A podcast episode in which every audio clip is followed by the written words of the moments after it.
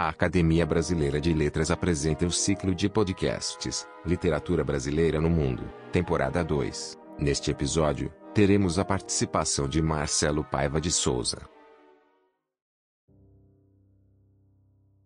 Amigas e amigos da Academia Brasileira de Letras, sou Antônio Torres. Em nome da Casa de Machado de Assis, agradeço a todas e todos pela audiência e saúdo o tradutor Marcelo Paiva de Souza, que dará continuidade ao nosso ciclo de podcasts sobre a presença da literatura brasileira no mundo. Bacharel e mestre pela Universidade de Brasília, doutor em Ciência da Literatura pela Universidade Jagiellonsk de Cracóvia, Polônia, Marcelo Paiva de Souza é professor do Departamento de Polonês, Alemão e Letras Clássicas da Universidade Federal do Paraná. Entre as suas diversas publicações na Polônia e no Brasil, destacam-se traduções do italiano, como a antologia de poemas de Jacopone da Todi, Flagelo e Amor. Do alemão, ele traduziu Meditações Sul-Americanas de Hermann Keyserling. Do polonês, A Viagem de Ida Fink e Ceslau Milos, Não Mais. Este com Henryk Siewierski. E ainda Branco Neve, Vermelho Rússia, de Dorota Maskovska. E Testemunho da Poesia, seis conferências sobre as aflições do nosso século, de Czeslaw Milos. Com a palavra, o professor, doutor, tradutor Marcelo Paiva de Souza. Seja bem-vindo. Saudando a cada ouvinte, antes de mais nada quero erguer muitos vivas, muitos bravos à importante iniciativa da Academia Brasileira de Letras de dar a conhecer mais amplamente, aqui no Brasil, a presença e a circulação da nossa literatura no mundo. Vida longa e profícua a todas as instituições da ciência e da cultura do nosso país. Tratarei a seguir da literatura brasileira traduzida na Polônia. Mas, antes de falar sobre ela, cabe talvez permitir que ela mesma nos fale. Cabe dar lugar à experiência de estranhamento e de peculiar intimidade propiciada pelo contato direto com essa literatura que, sendo nossa ainda, fez-se outra, incorporou-se a outra língua e a outra cultura graças à tradução. W głębi dziewiczego lasu przyszedł na świat Makunaima, bohater naszego ludu. Czarny był jak smoła, zrodził go nocny lęk.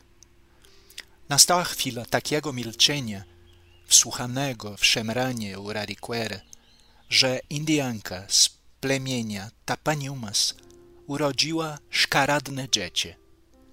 To właśnie dziecko dostało na imię. No fundo do Mato Virgem nasceu Macunaíma, herói de nossa gente. Era preto, retinto e filho do medo da noite houve um momento em que o silêncio foi tão grande, escutando o murmurejo do Urariquera, que a Índia Tapanhumas pariu uma criança feia. Essa criança é que chamaram de Macunaíma. Estranha e familiar, distante e tão próxima, a rapsódia de Mário de Andrade ressoa poderosamente no polonês de Ireneuskania um inconfundível tecido sonoro de fios eslavos cravejado dos nomes indígenas do original. Já voltaremos ao Macunaíma de Ireneuskania. Entretanto, como nosso assunto é vasto, convém agora dimensioná-lo em suas linhas gerais. Para dar breve noção da literatura brasileira disponível em polonês, não sendo esta a oportunidade de um levantamento exaustivo, apresento alguns dados de interesse recolhidos segundo diferentes critérios. E passo depois, para encerrar, a quatro casos notáveis de tradução, merecedores, em meu juízo, de reconhecimento e homenagem. Destaquemos, em primeiro lugar, publicações recentes. A primeira recentíssima, aliás, Więźniarki, As Prisioneiras, de Drauzio Varela, em tradução de Michał Lipschitz. O livro vem concluir a publicação em polonês de toda a trilogia carcerária de Varela. Tinham aparecido já em tradução polonesa Carandiru, Ostatni Krąg, em 2014, e logo a seguir Clavicha, Carcereiros, em 2016. Mas sublinho em particular dois acontecimentos editoriais recentes. Primeiro, a publicação em 2020 da tradução de Viva o Povo Brasileiro, de João Obaldo Ribeiro, Labyrinth Pamięci, Vivat Narod Brasiliski, em tradução de Wojciech Harhalis, a cujo trabalho tradutório impressionante também já devemos outro acontecimento editorial de porte.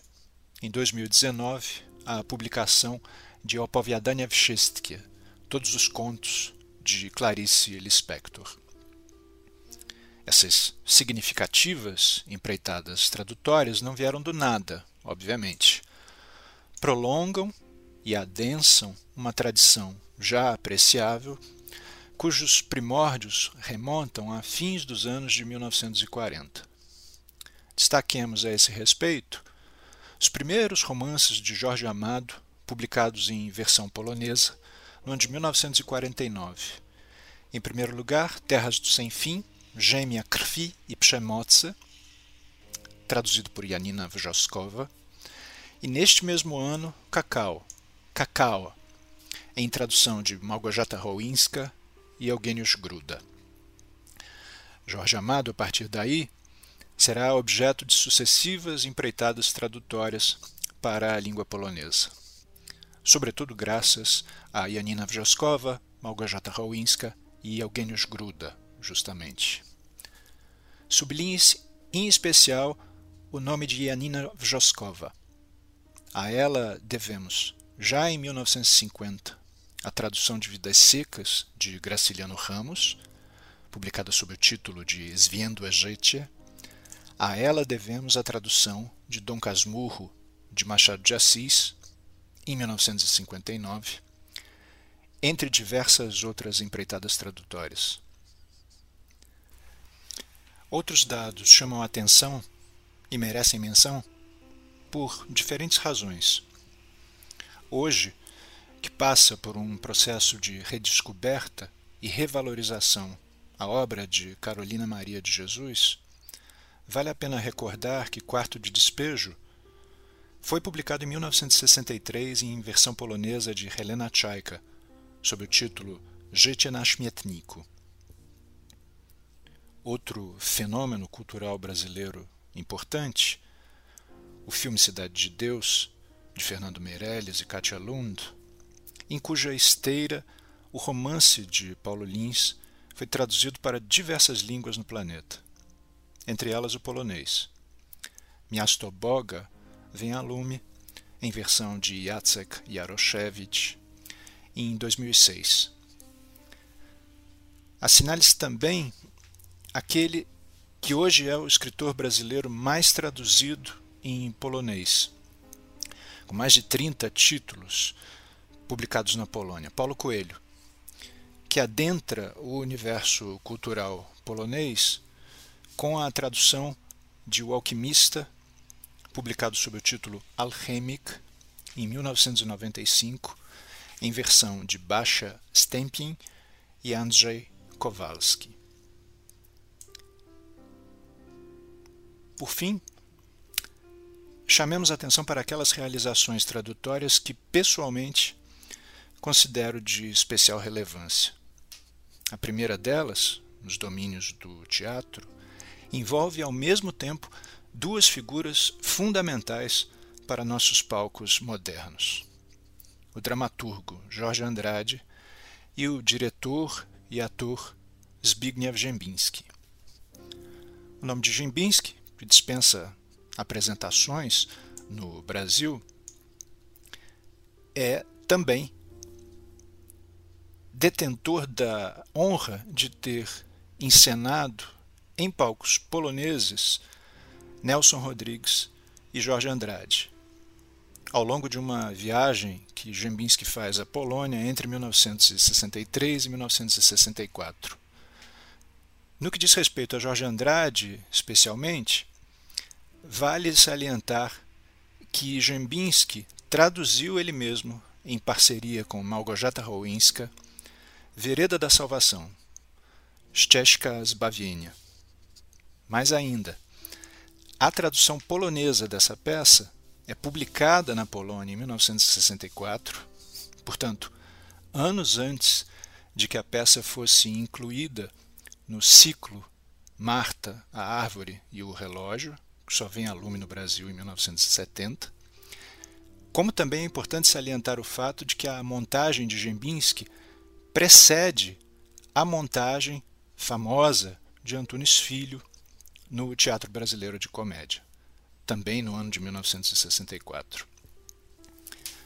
No caso seguinte, além, mais uma vez, do enorme significado do autor brasileiro em questão, importa frisar os grandes méritos acadêmicos da tradutora, que também foi professora e pesquisadora da nossa literatura na Polônia, e uma pioneira no processo de introdução de nossas letras nas universidades daquele país.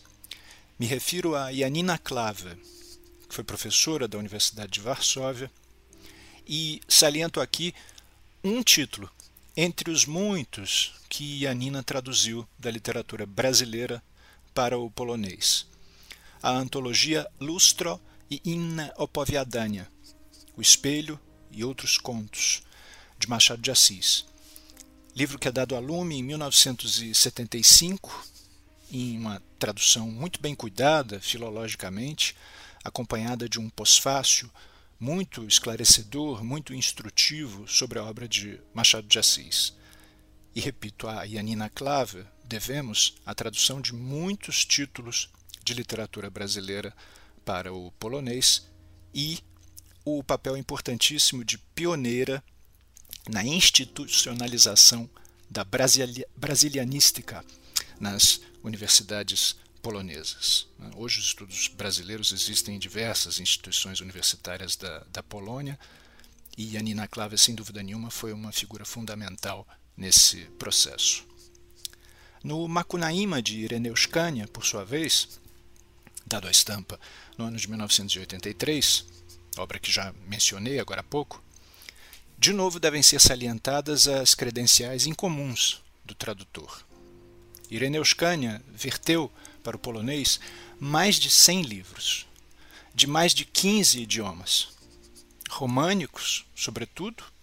Cânia era for formado em romanística e, portanto, traduziu do português, do espanhol, do francês, do italiano, do romeno, mas também de línguas como o sânscrito, o pali, o tibetano, o hebraico, o grego antigo, o grego moderno, além do alemão e também do inglês. Esse, sem dúvida nenhuma, é um dos maiores tradutores poloneses de todos os tempos, debruçou-se sobre Macunaíma, de Mário de Andrade. E vale a pena sublinhar com especial energia esse, esse encontro. Cânia, entre outras façanhas, só para acrescentar mais um dado significativo, verteu os Lusíadas de Camões para a língua polonesa.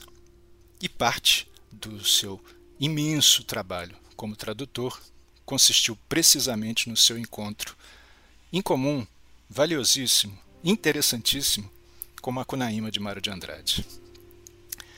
Mais um dado. Para que não passem em branco os domínios tão desafiadores da tradução de poesia.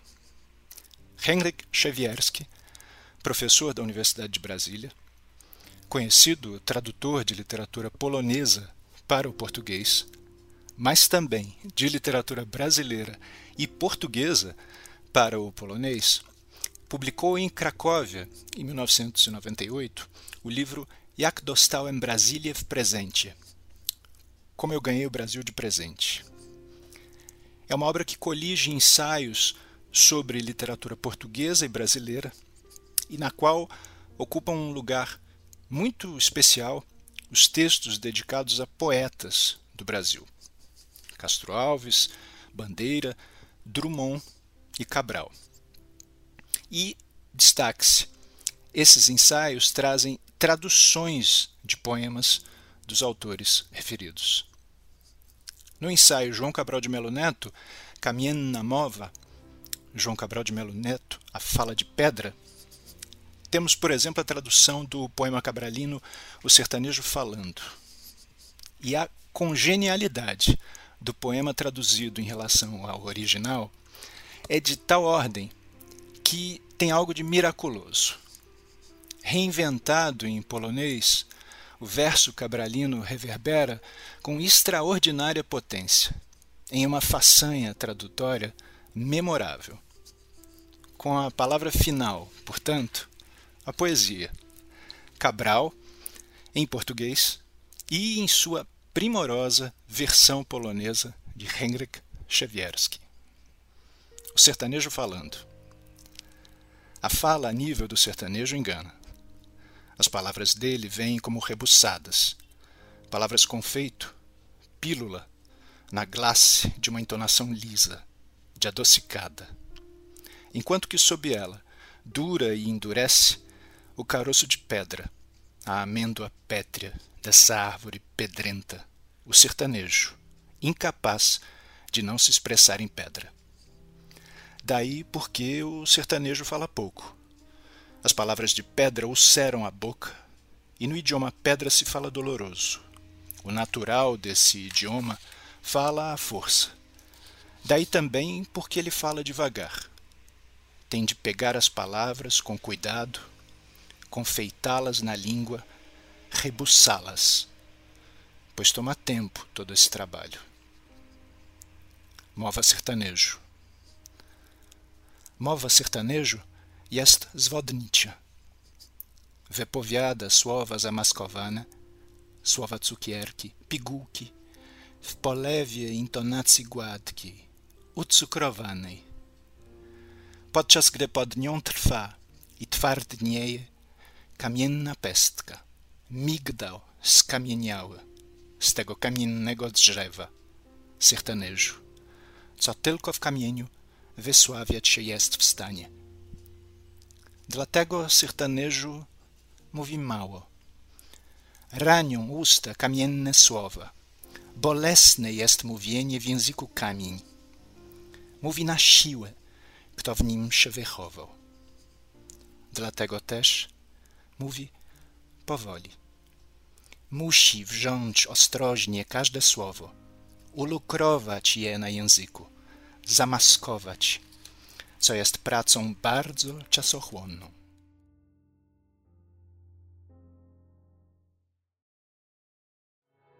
Você pode acessar todos os podcasts da academia através do nosso site. Acesse pelo link www.academia.org.br barra podcast.